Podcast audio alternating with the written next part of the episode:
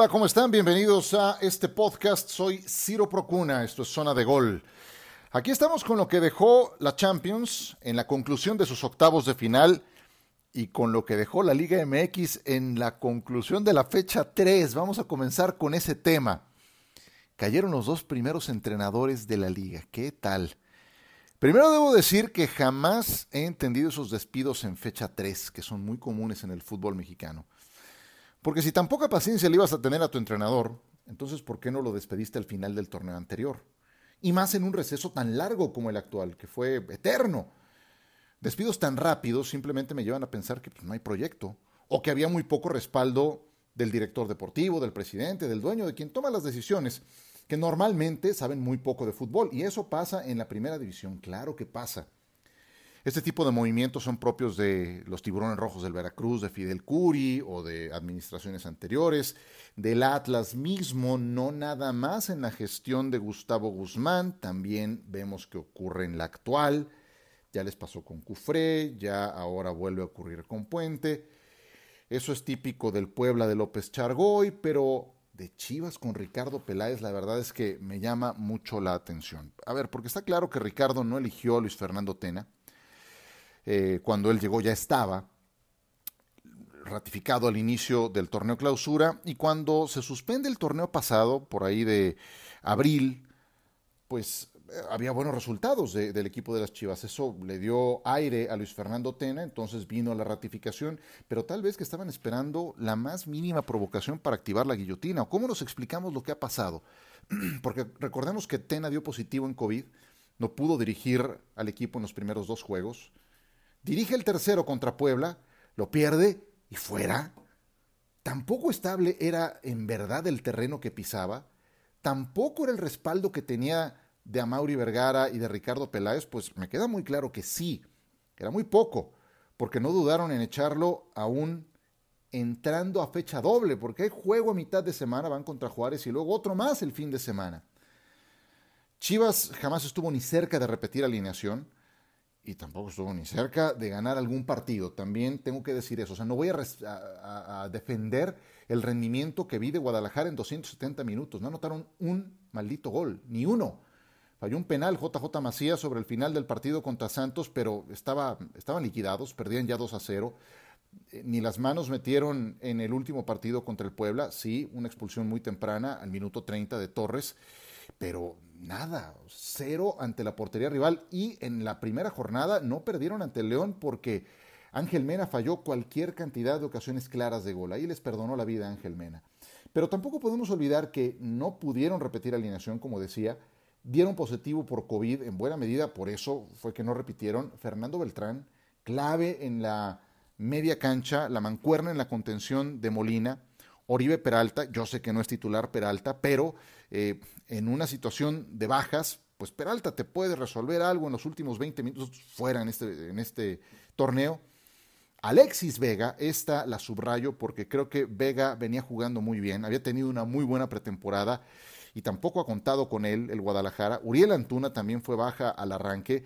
Eh, otros como Javier Eduardo López, la Chofis, pues fuera de forma, alejado de la convocatoria, yo no sé hasta cuándo le van a seguir aguantando, anda en todo menos en lo que tiene que estar y, tampoco es una solución. Entonces, vaya, insisto, no voy a defender a un equipo que ha jugado tan mal en este arranque, pero todo lo que pregunto es, ¿vieron todos los motivos? ¿Vieron la cantidad de bajas que tuvo este equipo? ¿Dónde queda entonces el proyecto?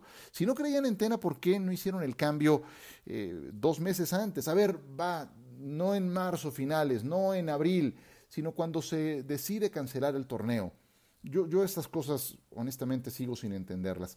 Va a llegar Víctor Manuel Bucetich, tiene toda la experiencia, ojalá tenga también más apoyo, ya que sí es una elección de la administración actual, pero es desconcertante este movimiento que hace el Guadalajara por todo lo que ya he expuesto. Tiene mucho que mejorar este equipo y ojo que van contra Juárez, que tampoco es que tenga grandes estrellas, pero ese equipo sí está bien dirigido.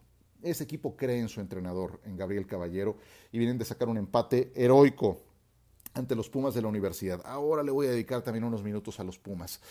Em, se han gastado un dineral en el plantel de las Chivas, simplemente no pueden dejar de estar en la liguilla. Y no me refiero al mediocre repechaje, eh, me refiero a los cuartos de final. De ahí en adelante, para el Guadalajara. Si eres equipo grande, te tienen que exigir como tal, como equipo grande. Y hasta el momento, cero goles en tres partidos completos.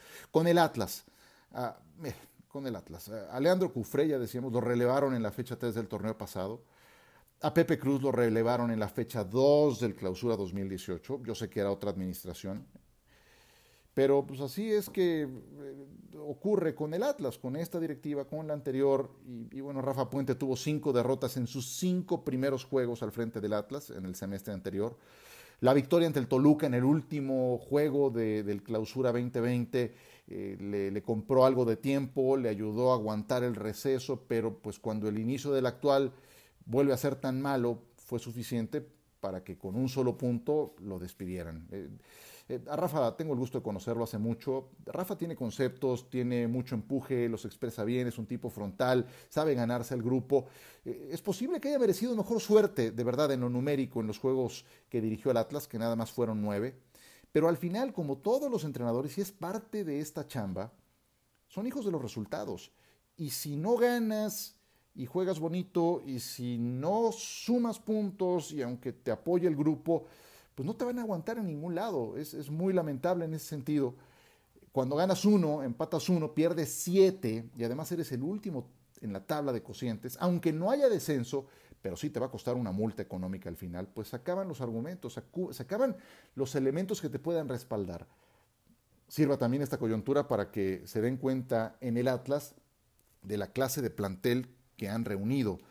Tampoco es como para ir mucho mejor en el campeonato. Ahí creo que también ha fallado el conjunto atlista que no tiene un plantel competitivo.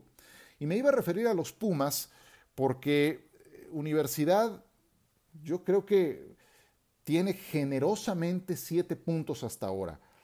Pero ojo que los dos primeros triunfos fueron contra Querétaro en casa, sin que el equipo haya jugado tan bien.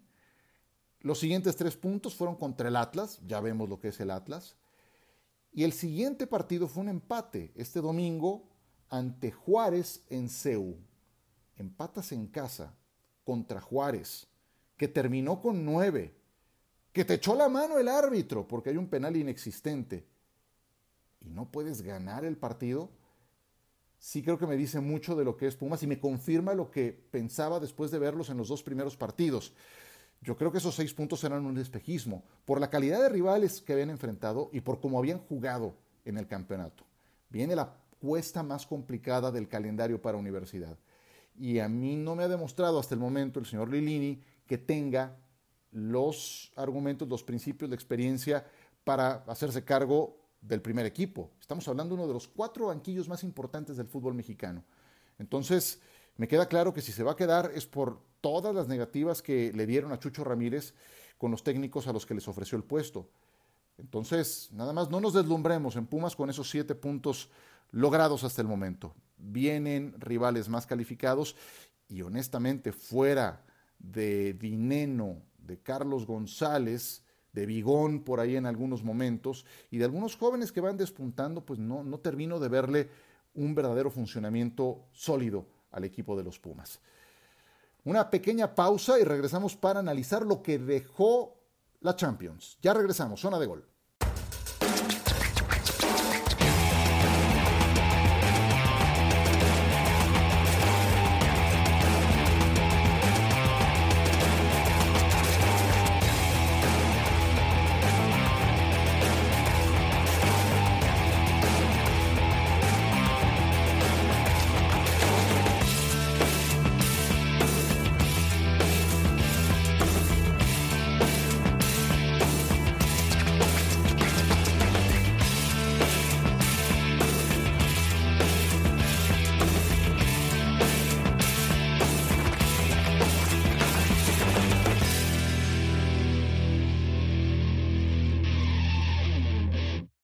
Ciro Procuna con ustedes de nueva cuenta en este podcast. Qué gusto que nos estén escuchando. Suscríbanse, aquí estamos una dos veces por semana con lo mejor del fútbol y del fútbol americano. A ver, lo que dejó la Champions. Primero vayamos con los juegos de los octavos de final que quedaron ya enlatados.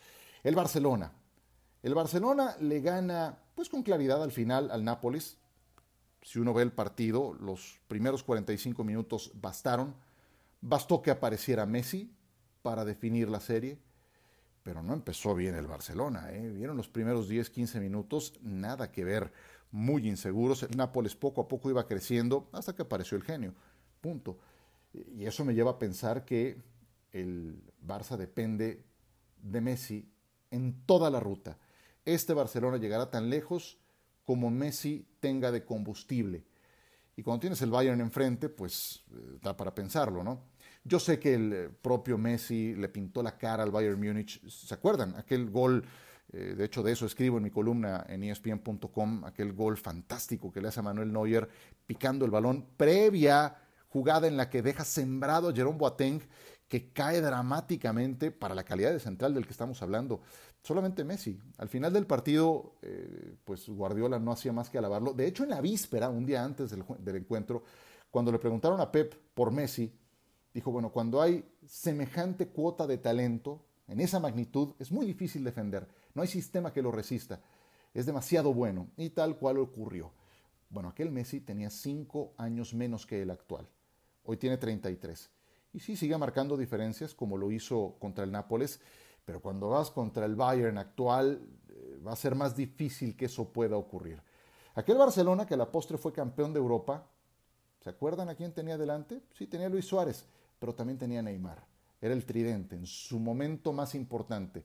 Hoy pretenden revivir ese tridente con Griezmann y la verdad es que uno ve a Griezmann más perdido en la cancha sin participar, sin ser decisivo, sin tener un rol protagónico, no se halla, no termina por encontrarse. Entonces, Tridente, nada. Messi, cinco años más veterano, que yo sé, insisto, sigue siendo un genio. En el medio campo había un jugadorazo de, la talla de Iniesta. Hoy no tienes nada que se le parezca a, Iniesta en el medio campo. Y había un técnico en el que creían, con sus virtudes, defectos, pero ese equipo creía en Luis Enrique. Hoy no creen en Quique Setién.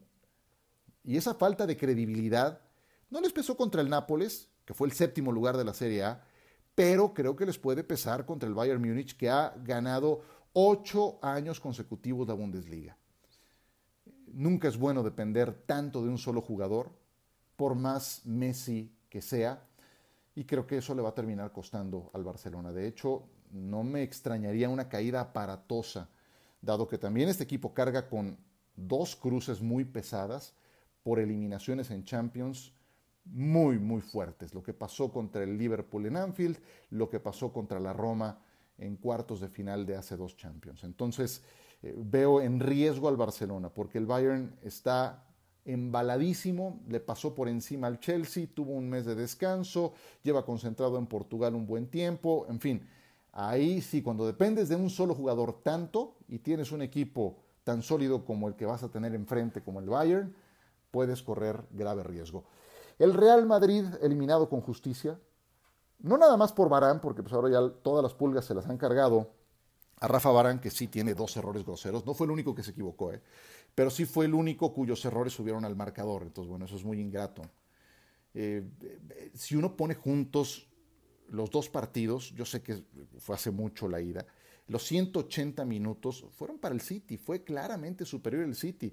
Y en el Madrid tal parece que no hay otro capaz de anotar que no se llame Karim Benzema. Eden Hazard jugó en una sola pierna, creo que se tardaron en, eh, relevarlo, diluido, sin pesar, cuando era el fichaje galáctico de esta campaña. El peor año de Hazard, reconocido por él mismo, por la gran cantidad de lesiones. Y mientras tanto, pues Bale jugando al golf, muy quitado de la pena, James hecho a un lado y el Real Madrid eliminado, con justicia, insisto. Y el City ataca mejor de lo que defiende, va a enfrentarse al Olympique de Lyon, en el papel el City, el City lo tiene todo para avanzar, pero ojo, eh, porque ahora que uno ve estos partidos, campo neutral, puerta cerrada, sin aficionados, sin la condición de local, eso termina por ayudarle al que es más débil en el papel.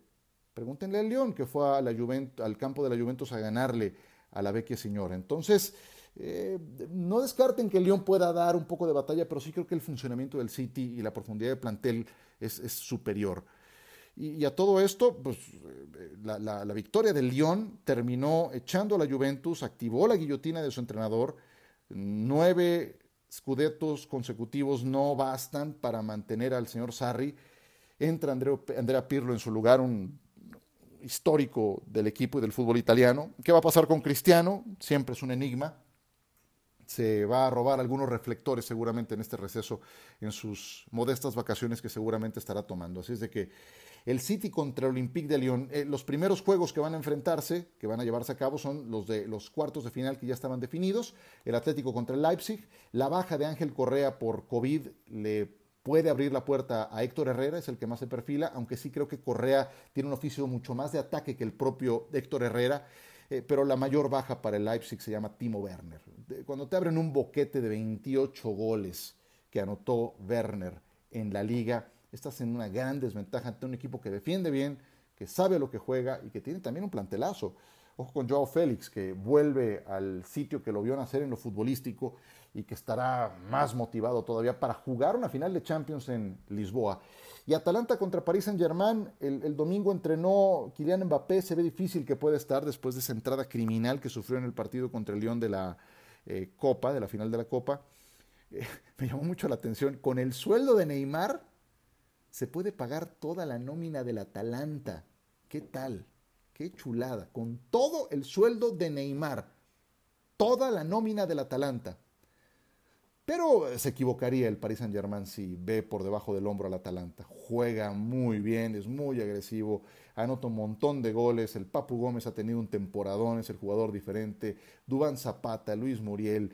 Y, volvemos a lo mismo. Cuando tienes un plantel tan superior al otro en estas condiciones en que es a un solo partido, puerta cerrada, campo neutral, pues eso le ayuda al que parece más débil en el papel.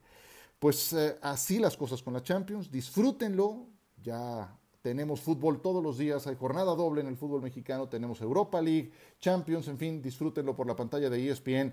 Aquí dejamos esta zona de gol, no olviden suscribirse, darle like, poner su calificación, dejar sus comentarios, es como siempre un gusto. Soy Ciro Procuna y será hasta la próxima.